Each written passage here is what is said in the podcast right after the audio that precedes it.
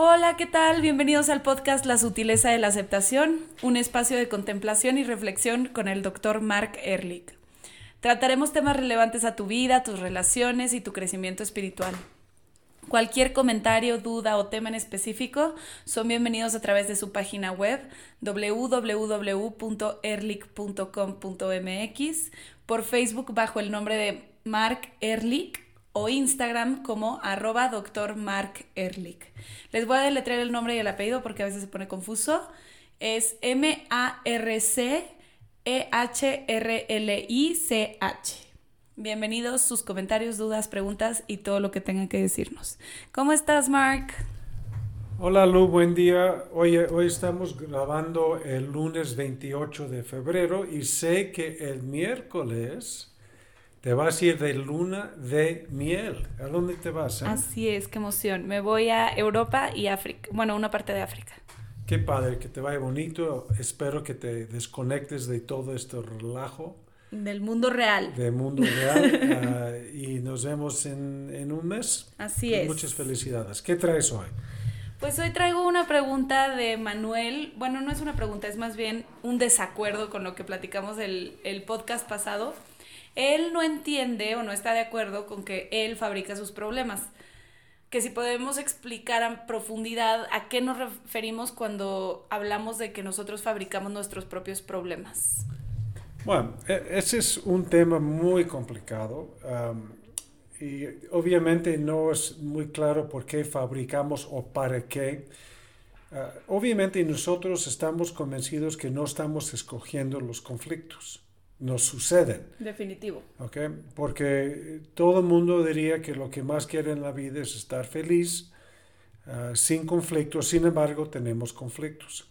Entonces, lo que quiero explicarle a Manuel y a, a, a todo lo demás es, independientemente de temas si fabricamos o no, lo importante es cómo utilizamos el conflicto ya que ya los tenemos. ¿Qué es lo que hacemos con el conflicto? Y el para qué del conflicto tiene, es nada más para profundizar más nuestra conciencia de nosotros mismos. Ese es el para qué. Es para conocerme más, dado que tengo este conflicto. Para entender el conflicto necesitamos tener claro cuáles son las necesidades psicológicas mías que existen subyacente a todos los conflictos. Si no tuviéramos necesidades psicológicas, no tendríamos conflictos. No sé si este punto queda claro, tú dímelo. Sí, o sea, sí entiendo el para qué funciona el conflicto en el ser humano, que es como para conocernos más y para poder tener como e, este conocimiento propio de qué es lo que me afecta, qué no me afecta, cómo puedo cambiar y todo. Pero lo que me nace como pregunta después de esto es entonces, ¿cómo le hacemos para vivir un poco más en paz? Porque si siempre tenemos conflictos, pues vives como un poco en conflicto. Entonces, como que, ¿qué hacemos para estar tranquilos? bueno, yo creo que no es posible no tener conflictos. Porque existe situaciones, relaciones en donde contrastan de lo que yo creo que yo necesito. El para qué de un conflicto es darme cuenta de lo que yo creo que yo necesito. Vamos a hacer un ejemplo. Seguramente para Manuel tiene un conflicto con su, estoy inventando, su pareja, en donde se enoja con ella. Este enojo es muy fácil pensar que él se enoja con su pareja porque la pareja hace tal o cual cosa. Pero lo que no se da cuenta son sus expectativas, sus necesidades, sus deseos, que existen ya en su psicología, que en contraste con lo que sucede, tiene un conflicto. Hoy estaba trabajando con una pareja en donde me estaban relatando que tuvieron un pleitazo porque él se enojó con ella porque ella empezó a fastidiarlo. Ay, qué raro. ella se enoja con él, estaba furiosa porque es muy grosero cuando él se enoja. Mm. Entonces, si nosotros entendemos esto, la resolución del conflicto es que él fuera menos grosero y ella sería menos fastidiosa, menos, um, usaron una palabra muy mexicana. Uh, ¿Como nagging? Como nagging, pero a lo feo. Um, ah, ya, ya sé cuál. Pero no sé cómo hacerlo bonito, pero... Uh, Joder. Sí, exacto. Uh, bueno el para qué del conflicto no es que él cambie para que ella esté contenta, ni ella cambie para que él esté contento. Esto es obviamente lo que buscamos. Pero el primer paso es ver qué es lo que yo de veras necesito de mi pareja que no, está, no me está dando, que me toca a mí modificar. Y como conozco a esta pareja, ella está buscando validación. Mm. Ella cree que necesita que él valide su existencia. Por lo tanto, cuando él es grosero, en el fondo, ella no se siente validada.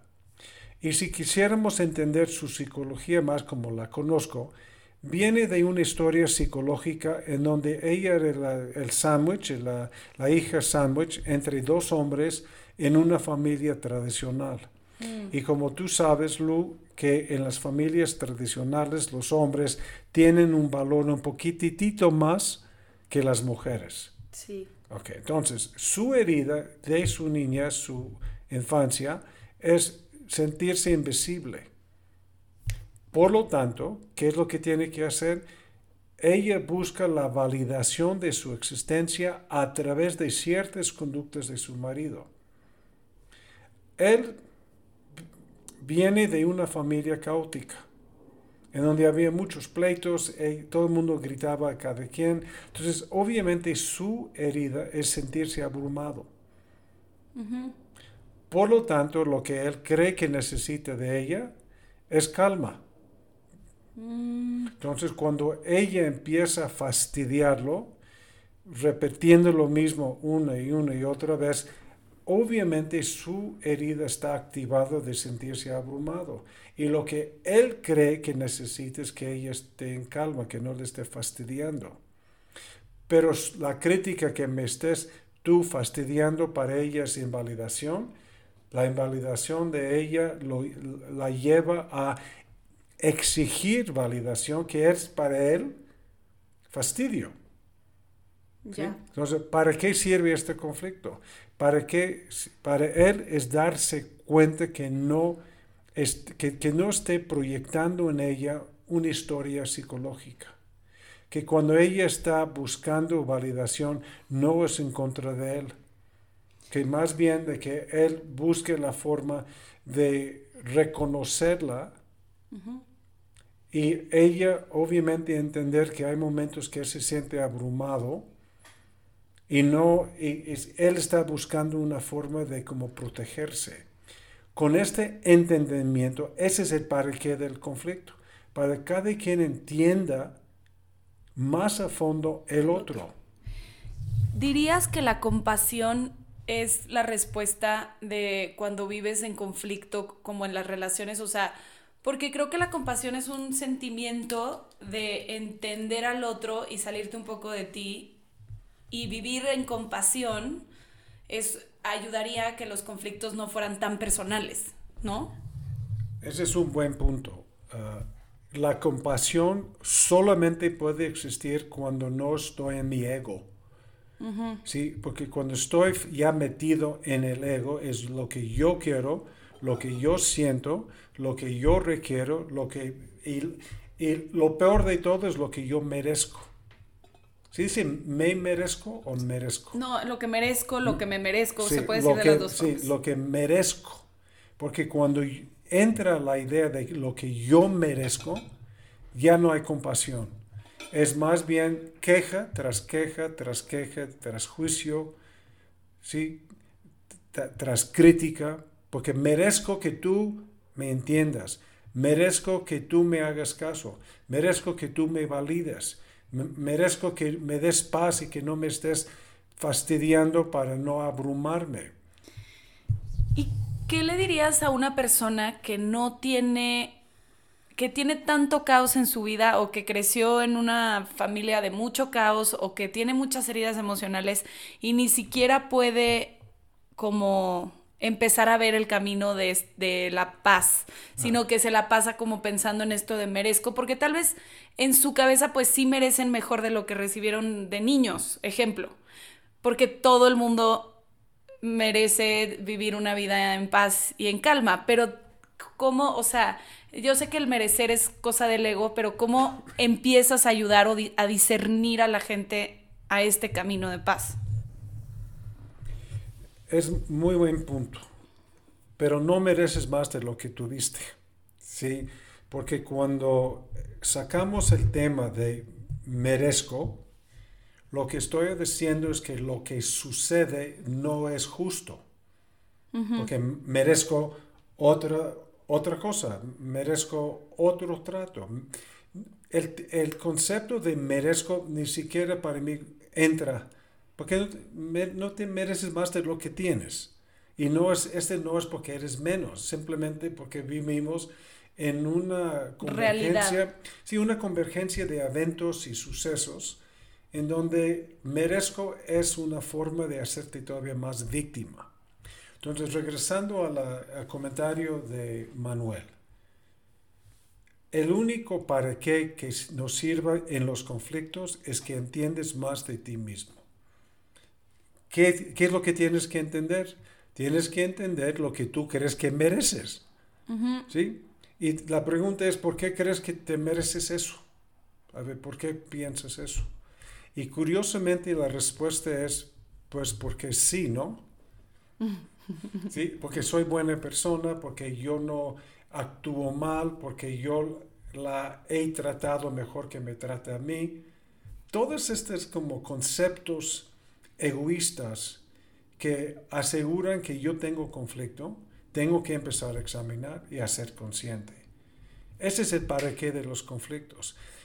Si tú lo fabricas a nivel inconsciente y para que te des cuenta, ya es otro tema en, eh, en lo que yo he visto tanto en la psicoterapia como en mi búsqueda personal, como en todos los estudios que yo he hecho, es que el para qué fabrico mis conflictos es para darme chance de darme cuenta de mi ego. Mm. Y cuando me doy cuenta de mi ego, no soy el ego. Hablamos de la mente densa y la mente sutil. El para qué fabrico es para darme cuenta que soy más que mi ego. Pero ese es a nivel un poco más esotérico. A nivel práctico, el único para qué es para que tú modifiques tu conducta. Ese es el único para qué. Pero para poder modificar tu conducta, tienes que ver tus sentimientos. Enojo, angustia, tristeza y culpa. Y para entender tus sentimientos tienes que entender tus, creencias. Y tus conflictos también.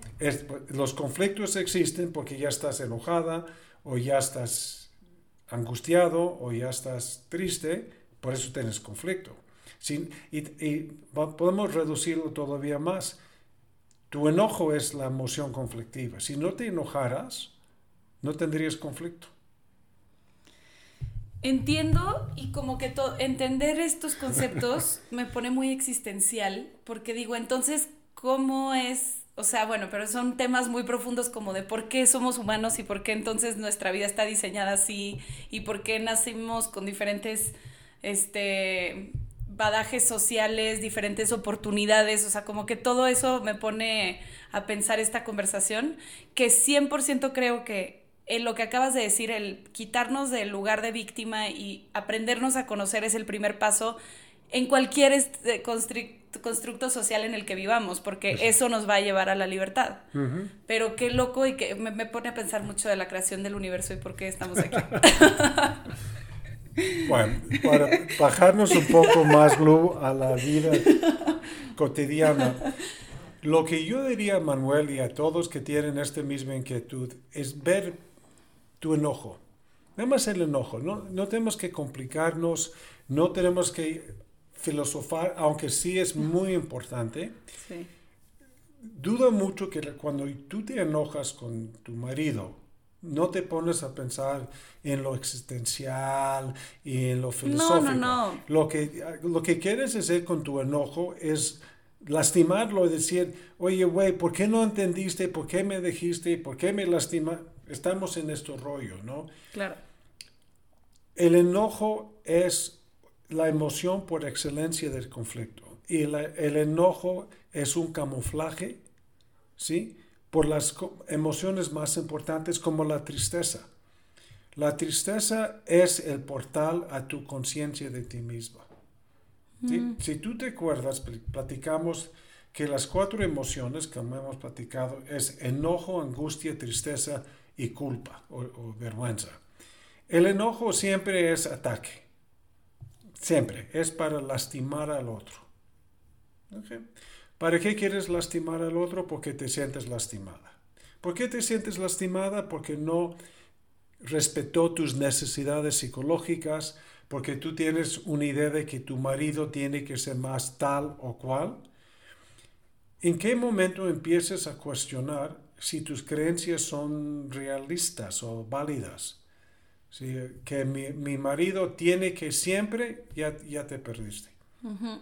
Y ese es cuando merezco, me merezco, es algo que tenemos que ver. ¿Por qué crees que te mereces eso?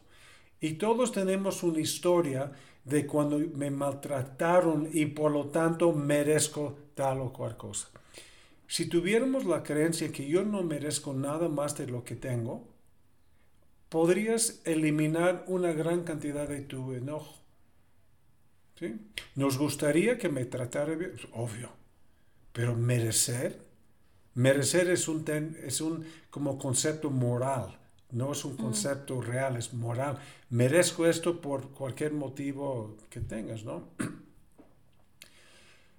Yo quiero entender qué es lo, cuáles son las creencias que yo cargo sin darme cuenta, que empieza a generar este proceso psicológico de pienso, siento y actúo. Quiero entender mis, mis creencias porque puedo cambiarlas si las identifico. Si no me doy cuenta de mis creencias fundamentales básicas, simplemente activa este patrón y voy a tener conflictos. Luego también con esto que estás diciendo, me parece a veces paradójico cuando los conflictos que tenemos con nosotros y con los demás, muchas veces nosotros somos los que tenemos ese juicio adentro. O sea, por ejemplo, este, me choca que me enjuicien. Ajá y me doy cuenta que es lo que yo más hago. Ya sabes, es, como una cosa que yo replico y, y, entonces no me doy cuenta cuando yo estoy enjuiciando a alguien, pero me choca que me enjuicien a mí porque es algo, no sé, es como, como si estuviera, si esa herida la, la proyectara y tampoco la recibiera bien. Ese, ese me parece como el principio de, antes de que puedas ver que eso es un conflicto tuyo, me, doy cuenta que empiezo como a juzgar lo que yo misma hago. Este es algo, si tú puedes llegar a ver tu conducta primero, vas a eliminar en una cantidad de, enojos, de, enojos y de, conflictos. ¿Por qué no lo hacemos? Primero porque no sé que yo estoy generando mi propio conflicto. No, no me doy cuenta, como dice Manuel, yo no estoy de acuerdo con esto. Entonces, si él no está de acuerdo con esta premisa fundamental, él va a seguir buscando culpables en sus relaciones ¿no? de pareja o de familia, lo que sea. Entonces, lo que yo recomiendo es, aunque no estés de 100% de, de acuerdo con esta premisa fundamental, ponlo a prueba. ¿Sí? No, no, no, me tienes que hacer caso, ponlo a prueba. vamos a ver si, es cierto lo que te digo, que tu conflicto con tu gente es para que tú tengas mayor conciencia de ti mismo, porque yo sí creo que con la mayor conciencia de ti mismo tienes más control acerca de tu conducta y a tener más control acerca de tu conducta tienes relaciones más afines a lo que sanas. tú y más sanas, ¿ok? Ponlo a prueba. Pregúntate, Manuel, a ver, ¿Para qué me enojé tanto con mi pareja? ¿Para qué me enojé? ¿Sí? No es de que ¿Para qué me angustio o para qué me pongo triste? ¿Para qué te enojaste? ¿Sí? Si puedes darte cuenta que yo me, me enojé con mi pareja porque yo quiero tal y cual cosa y él o ella no me lo dio, entonces te invito a ver por qué te hace pensar que tu necesidad es tan importante que tu pareja tiene que satisfacerla. ¿Por qué no mejor reconocer tu necesidad y en un momento dado de tranquilidad, de a lo mejor una copita de vino o lo que fue, preguntar a ver, oye pareja, tú sabes que para mí es muy importante sentirme tomado en cuenta. ¿Tú sabías esto? Y a lo mejor hay que ver lo que dice tu pareja. ¿sí? El chiste no es eliminar tus necesidades, pero más bien es darte cuenta que tienes necesidades y todavía más importante, tu pareja también tiene necesidades. Entonces, no es cuál necesidad domina en la relación, es cómo negociamos necesidades para que los dos estemos más o menos bien. ¿Sí? Atrás de todos los conflictos es la idea de que lo que yo necesito es tan importante que lo que tienes que hacer es satisfacerla, porque yo también con esta noción de merezco, yo siempre te satisfago las tuyas. Y yo me he hecho más sacrificios para la relación que tú. Y los dos piensan esto. Pero no es cierto. ¿sí?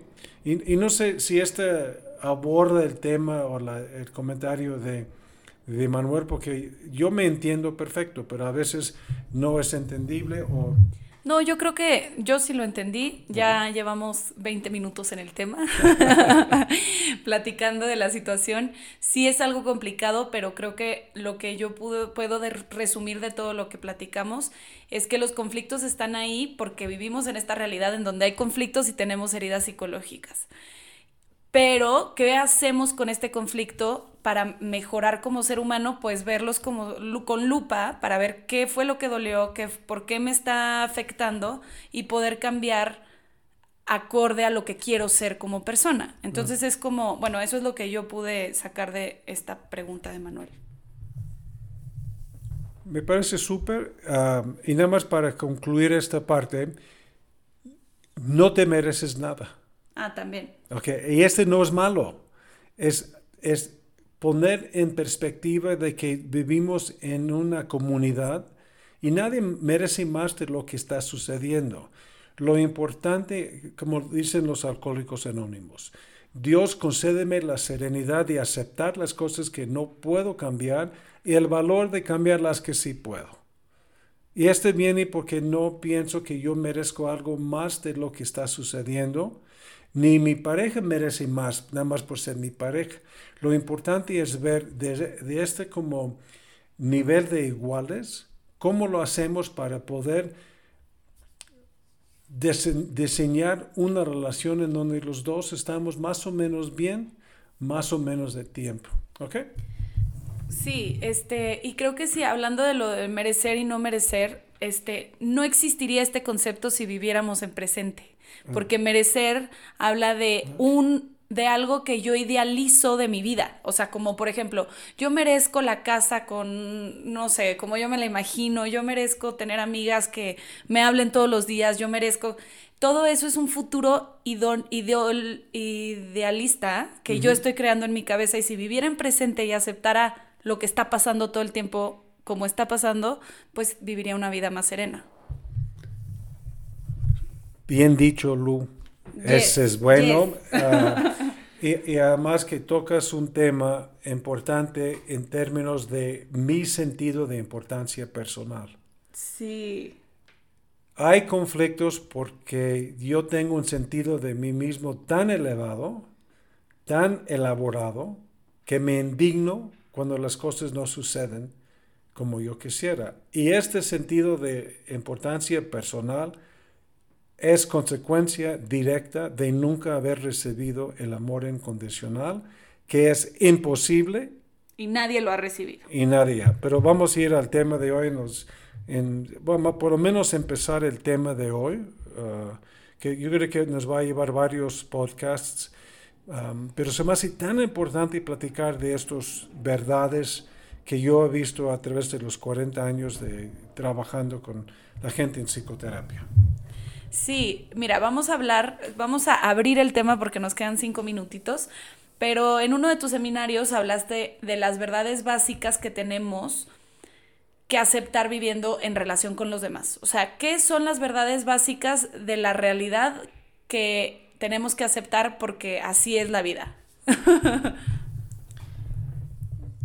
ok, las verdades básicas. Hay una cantidad que yo manejo en, cuando trabajo con la gente en psicoterapia y también en las empresas cuando me invitan a ayudar a los equipos directivos tenemos que establecer que hay ciertas verdades o premisas fundamentales en todas las relaciones todo el tiempo. Y esas verdades no es para sentirnos atrapados, al contrario, es para darnos la libertad de ya no pelearme con estas verdades.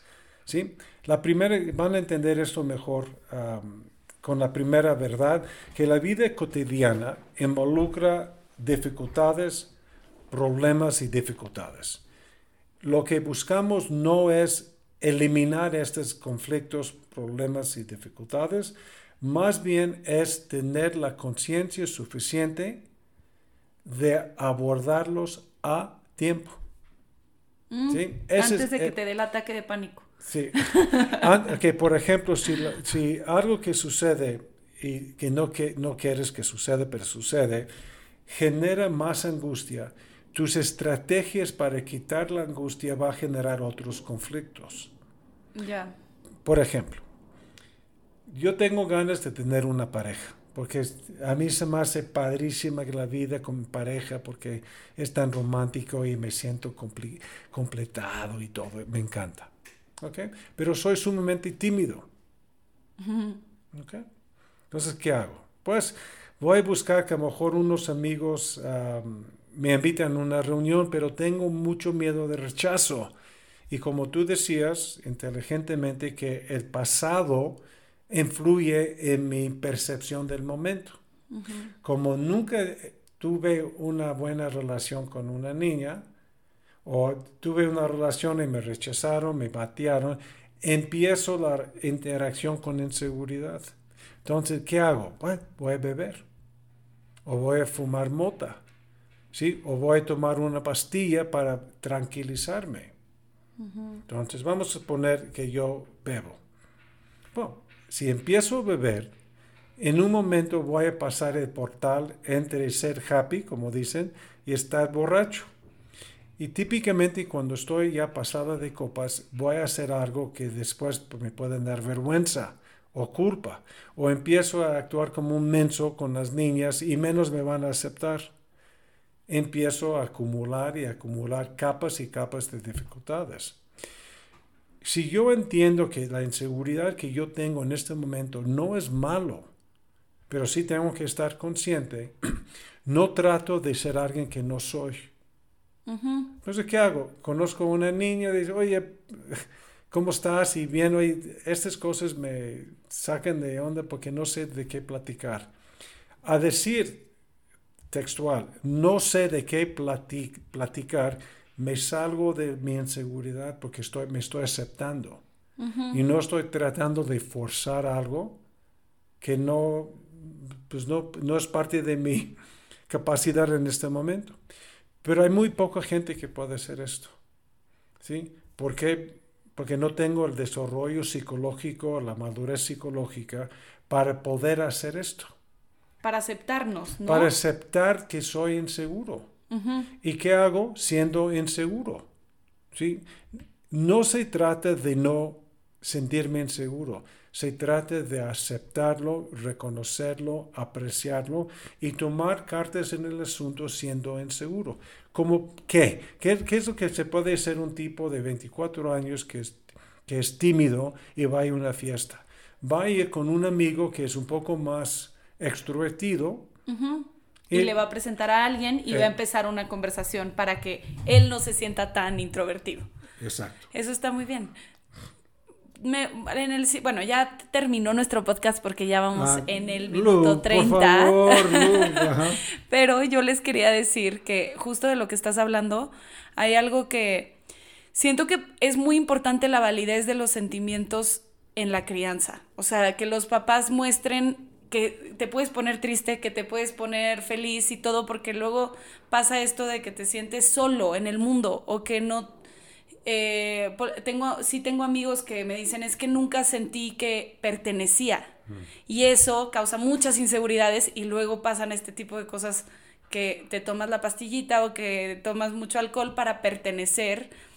Este, y pues sí, o sea, eso, eso me gustaría tocarlo el siguiente capítulo.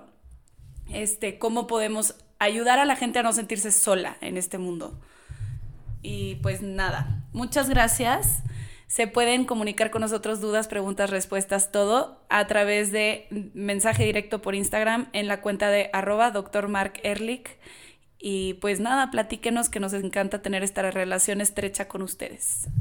Adiós, Lu, y que te vaya padrísimo. ¿eh? Gracias. Bye.